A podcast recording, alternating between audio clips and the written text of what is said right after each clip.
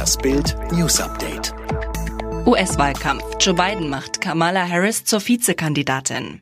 Der designierte Präsidentschaftskandidat der US-Demokraten Joe Biden zieht mit der kalifornischen Senatorin Kamala Harris als Vizepräsidentschaftskandidatin in die Wahl gegen Amtsinhaber Donald Trump.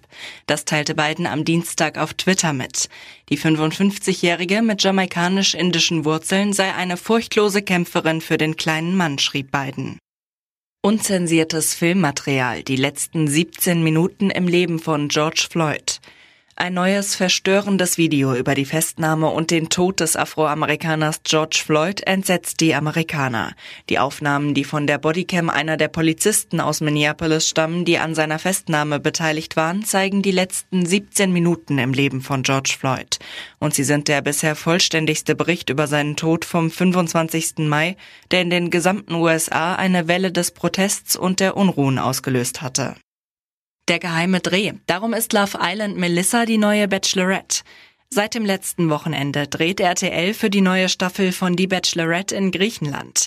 Im Mittelpunkt die neue Rosenverteilerin und sie ist im TV keine Unbekannte. Denn Melissa Dahm suchte schon einmal im TV einen Mann fürs Leben in der letzten Staffel von Love Island. Aktuell ist sie auch in der RTL 2 Show Kampf der Reality Stars zu sehen, die bereits vor Monaten in Thailand vorproduziert wurde. Am Nachwuchscampus. Bayern untersucht Rassismusvorwürfe. Der FC Bayern untersucht Rassismusvorwürfe gegen einen Trainer am Campus, dem Nachwuchsleistungszentrum des Rekordmeisters. Das WDR-Magazin Sport Insight berichtete zuerst. Es geht um einen zwei Jahre alten Chatverlauf auf Twitter, der jetzt bekannt wurde. Darin soll sich der Bayern-Mitarbeiter rassistisch über junge Spieler geäußert haben. Es soll sich jedoch um einen Fake-Account handeln. Bayern überprüft trotzdem, ob die Inhalte echt sein könnten.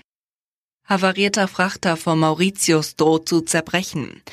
Droht im Indischen Ozean jetzt die Mega-Ölkatastrophe? Das havarierte Frachtschiff Wakashio, das seit Tagen vor Mauritius Öl verliert, droht in zwei Teile zu zerbrechen. 1180 Tonnen Schweröl aus dem japanischen Frachter haben das türkisblaue Wasser und die schneeweißen Strände des Inselparadieses bereits verseucht. Während Einheimische ihre Strände mit Besen und Schaufeln zu reinigen versuchen, wird der Riss entlang des leckgeschlagenen Tanks immer größer.